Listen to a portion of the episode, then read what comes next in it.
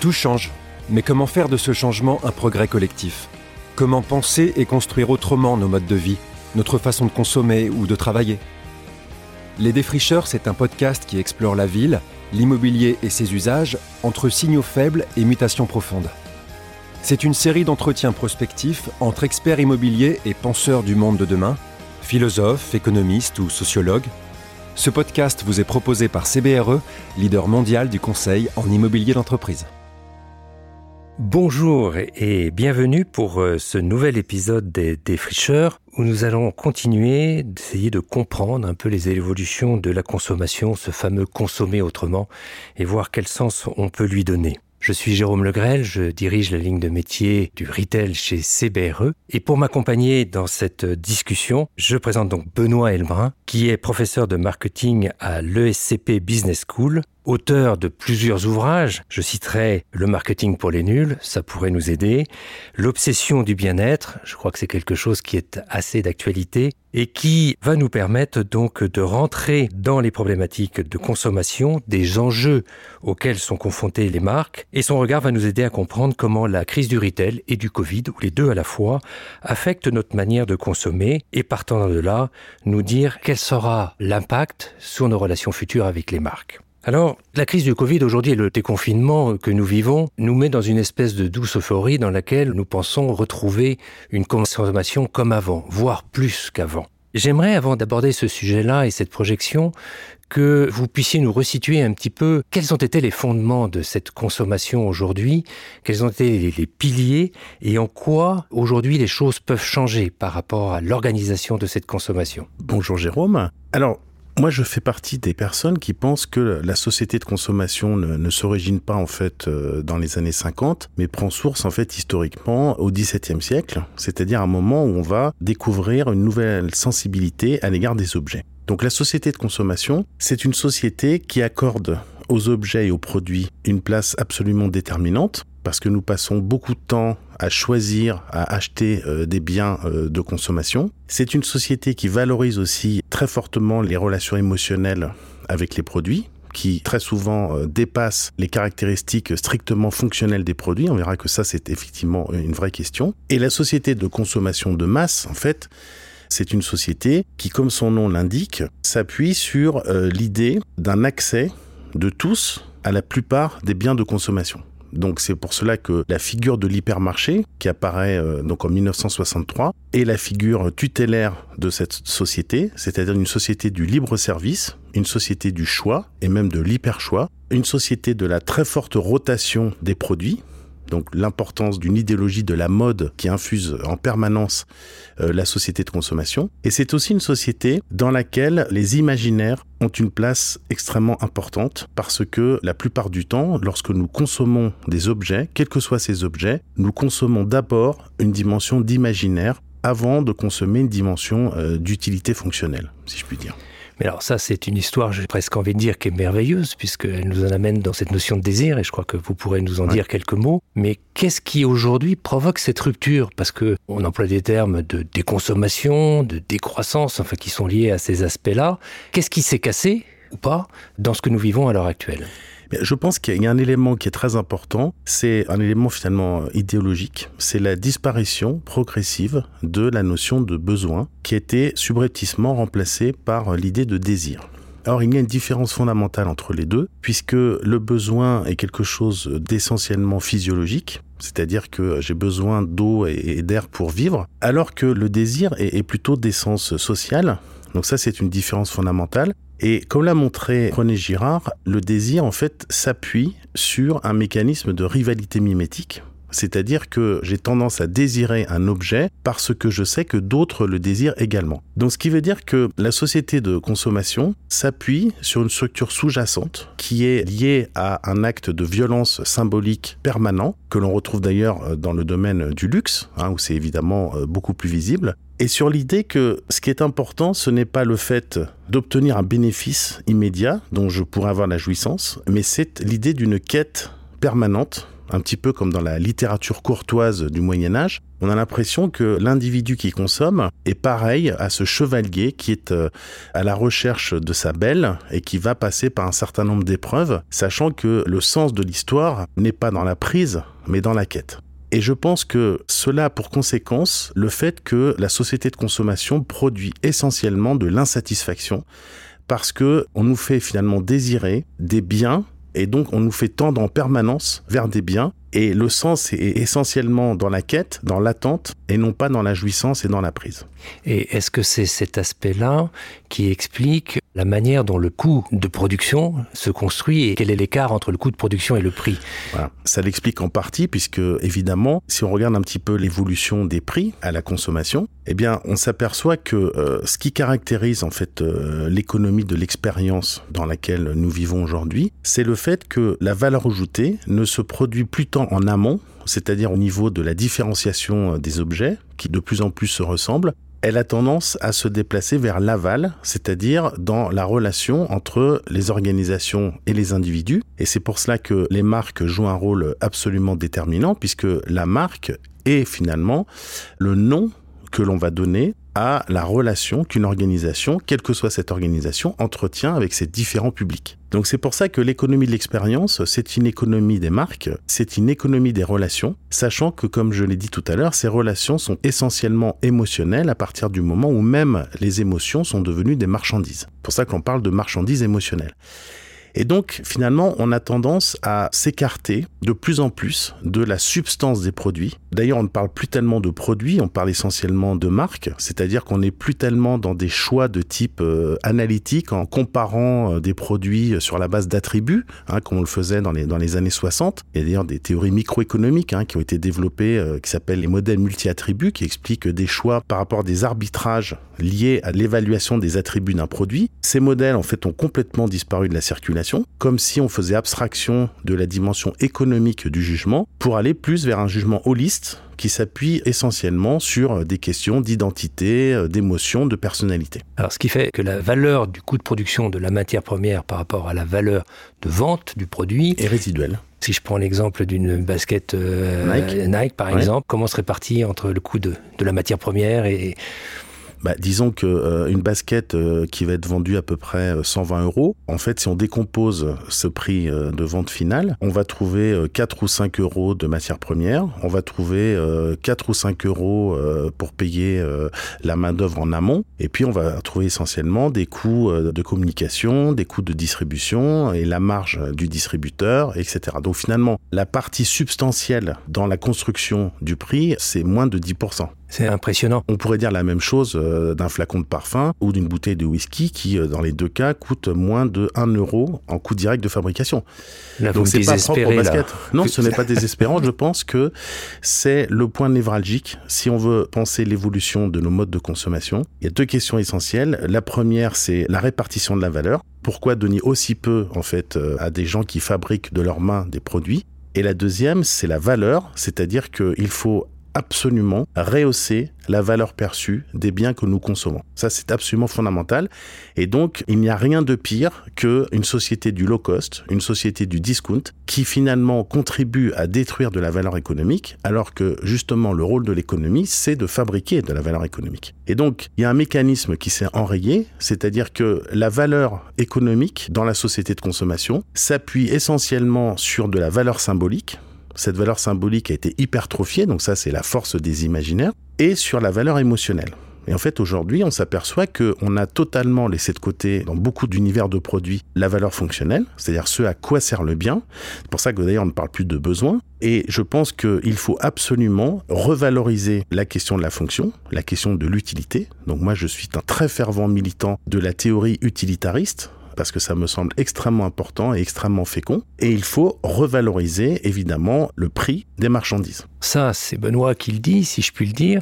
La question derrière tout ça, on l'a évoqué, on a une remise en cause de l'hyper-consommation pour pouvoir consommer différemment. Ça, c'est une expression de la volonté des consommateurs, hein, quel qu'il soit, voire moins, on l'a évoqué. Tout ça, ça pose énormément de questions parce que le constat étant fait, c'est le comment Comment peut-on évoluer vers une approche raisonnée, maîtrisée de la consommation, avec le besoin ou la nécessité de créer de la valeur économique? Eh bien, je pense que justement, il faut notamment repenser la question des relations marchandes.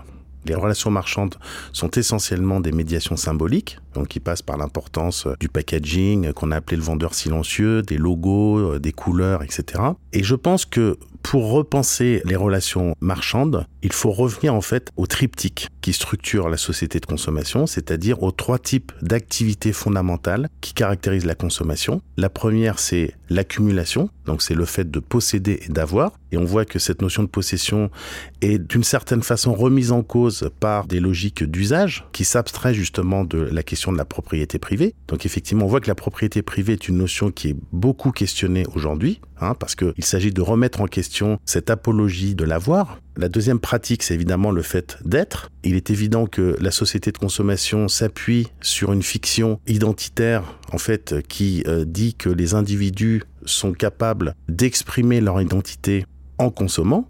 C'est-à-dire qu'on va considérer que les objets forment un langage et ce langage me permet de dire qui je suis, qui je ne suis pas. Donc ça, c'est la théorie de l'extension symbolique du soi et le fait que l'on se projette et on projette son identité dans des marchandises. Et on voit bien les limites de cette projection aujourd'hui, c'est-à-dire qu'on a tendance à considérer qu'on n'est plus que ce qu'on consomme. Jean-Jacques Goldman avait fait une très belle chanson d'ailleurs là-dessus. Et la troisième pratique, c'est euh, la question du faire, c'est-à-dire la question de l'implication concrète de l'individu dans ce qu'il consomme. Donc c'est l'acte de fabrication, donc cette espèce de mythologie du bricolage par laquelle l'individu serait un co-constructeur de la valeur de ce qu'il consomme.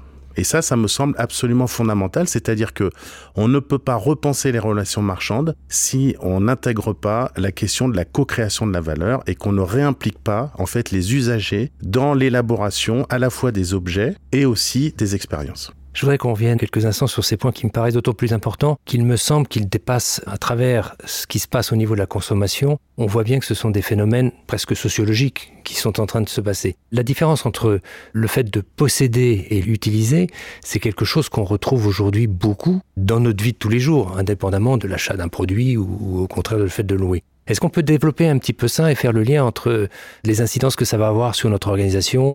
Alors, vous parlez de sociologie. Évidemment, la dimension sociologique est importante, mais je pense que finalement, ça renvoie essentiellement à une question anthropologique. La consommation est devenue une question à la fois anthropologique et politique. C'est-à-dire qu'elle structure la vie de la cité. Et on observe quand même au cours des 60 dernières années une extension quasi infinie du champ du consommable ce qui fait que la consommation, finalement, est devenue une façon de parler des relations sociales. Et donc, en fait, quand on parle de consommation, on parle des liens que l'on entretient avec les autres. Parce qu'on consomme souvent pour les autres, avec les autres et par rapport aux autres.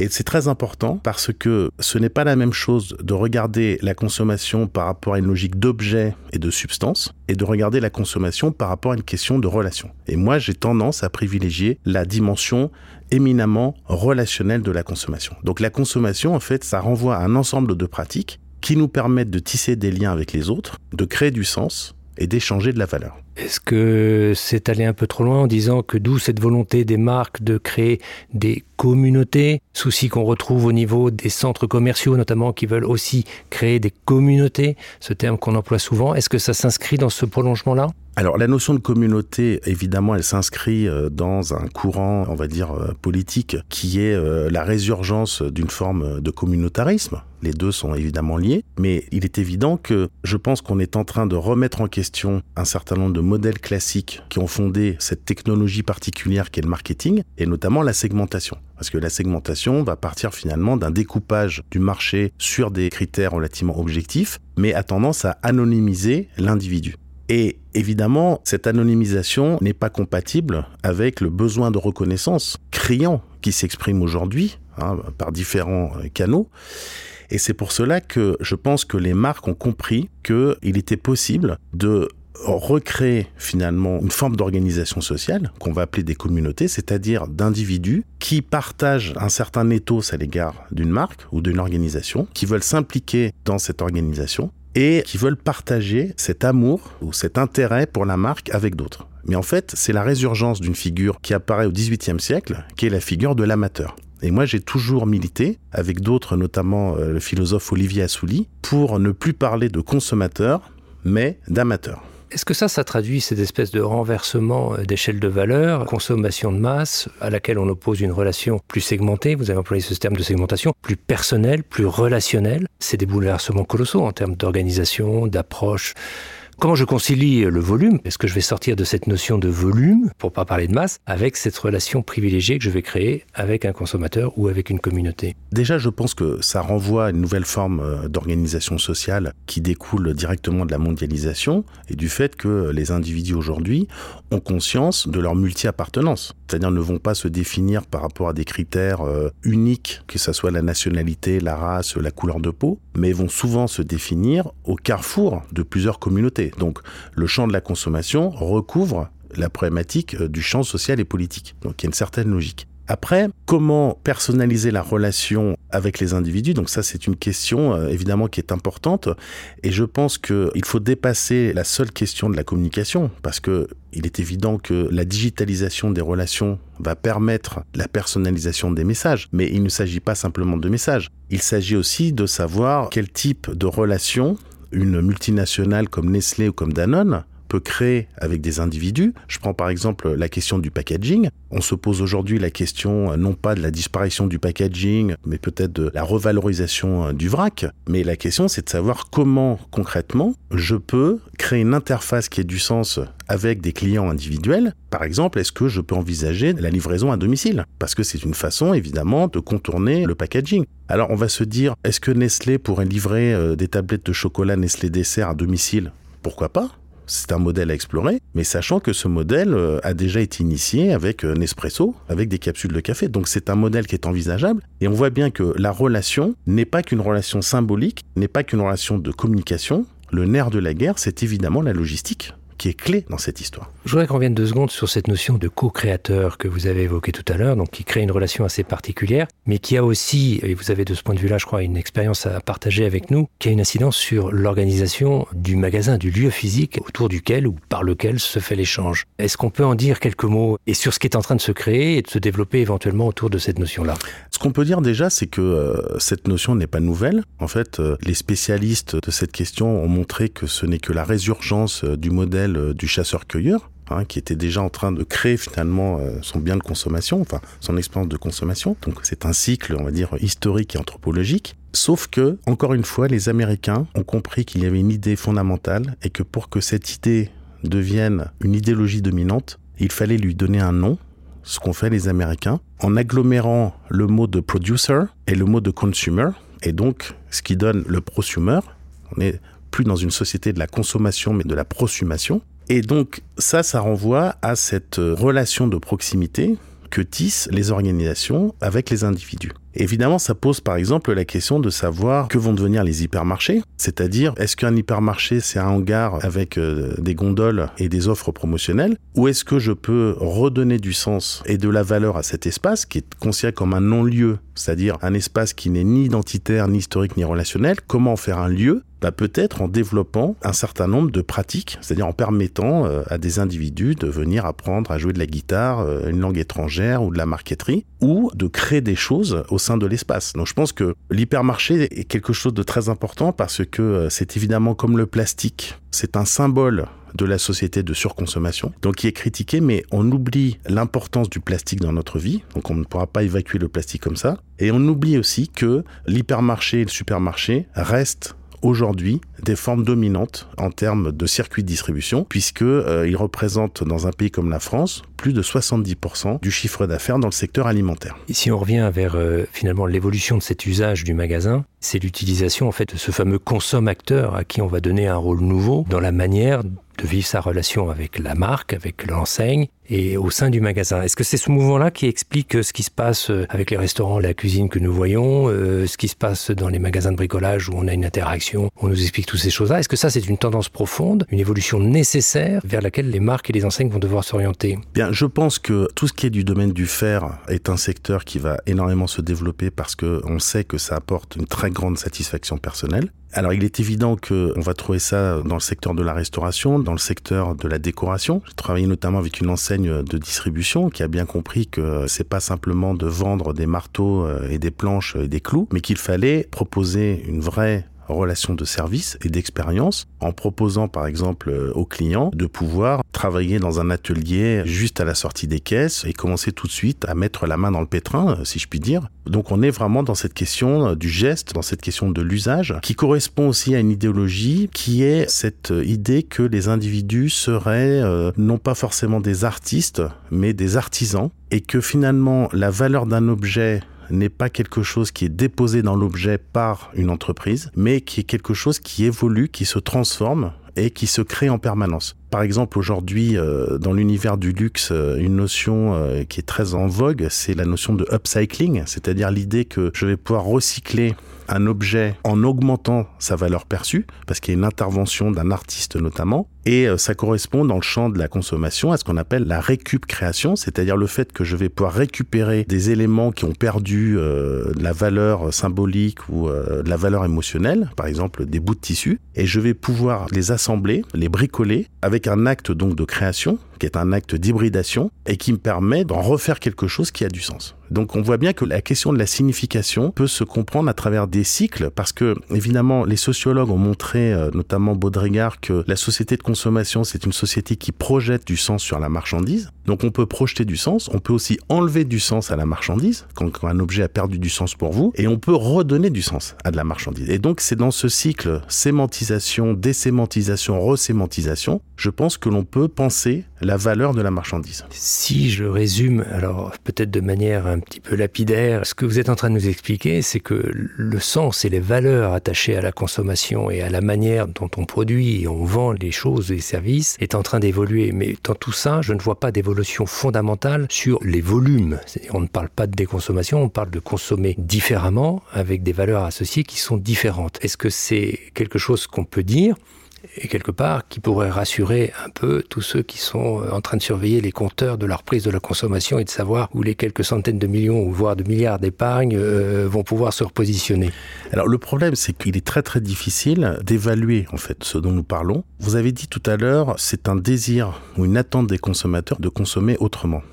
Je n'en suis absolument pas convaincu. C'est ce que projette un discours social, ça c'est clair que c'est un discours social. Ce discours social est lié à l'avènement de ce qu'on appelle l'anthropocène. Et en fait, qu'est-ce que c'est que l'anthropocène? C'est tout simplement lié à un mythe fondamental de la société des marques ou de la société de consommation. Le mythe, comme le disait Lévi-Strauss, c'est la résolution d'une contradiction. Et quelle est cette contradiction?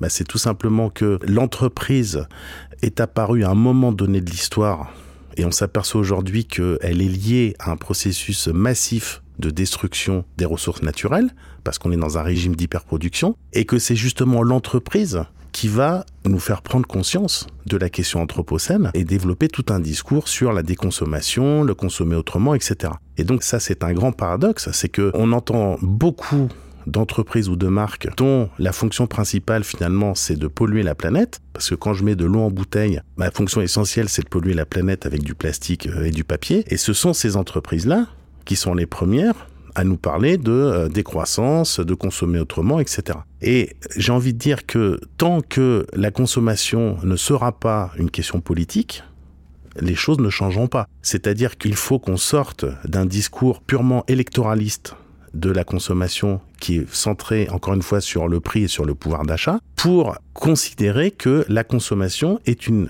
question fondamentalement politique, même si elle n'intéresse pas les intellectuels et qu'elle n'intéresse pas les politiciens, c'est-à-dire qu'elle affecte directement la vie de la cité. Et changer de modèle de consommation, c'est changer de structure de consommation, donc on sait que ça prend des années, et ça ne peut se faire que s'il y a des actions conjointes des pouvoirs publics, donc l'État notamment, avec la réglementation et la fiscalité, c'est absolument déterminant, des efforts des entreprises, qui en font, hein, ça évidemment elles en font, et puis il faut qu'il y ait une volonté des individus de changer de comportement. Mais vous le savez très bien, Jérôme, que l'une des caractéristiques majeures de l'être humain est ce qu'on appelle l'acrasie, c'est-à-dire, et ça les Grecs en parlaient déjà, Aristote notamment, c'est le fait que nous prenons souvent des décisions qui vont contre notre intérêt propre. Et donc, il y a une contradiction au sein de l'être humain qui est que on ne fait pas toujours des choix de consommation qui vont dans notre intérêt. C'est une vision assez pessimiste, là, qui nous ouvre pas de belles perspectives. Non, détrompez-vous Jérôme, je suis un grand optimiste. Par contre, je ne suis pas un optimaliste. Vous savez que l'optimalisme est euh, cette théorie que moque Voltaire dans Candide, hein, c'est le propos de Pangloss comme quoi nous vivons dans le meilleur des mondes. Il ne s'agit pas de ça. Il s'agit d'être optimiste, mais en ayant le courage de regarder les choses de façon critique, critique pas forcément négative, hein, d'essayer de regarder objectivement la réalité sociale et ce qu'elle nous dit finalement de la consommation et ce que la consommation dit de nous-mêmes. Et je suis un très fervent défenseur de l'idée d'un capitalisme vertueux et j'accompagne suffisamment d'entreprises pour croire que les marques et les organisations ont un rôle déterminant pour nous aider à changer de modèle de consommation. Eh bien Benoît, merci beaucoup pour cette note d'optimisme et en tout cas qui fixe le cap. Merci pour cet éclairage qui nous a permis de mieux rentrer dans les arcanes de la consommation et la compréhension de la relation marque et consommateur avec une évolution euh, majeure qui est en train de se produire. Mais là aussi, on a compris qu'il faut du temps et de l'engagement de tous dans cette affaire. Merci beaucoup. Merci à vous, Jérôme. C'est déjà la fin de ce rendez-vous. Merci à tous nos auditeurs. Nous espérons que cet échange vous a inspiré vous pouvez retrouver les défricheurs sur toutes les plateformes de podcast et sur cbre.fr. À bientôt pour le prochain épisode.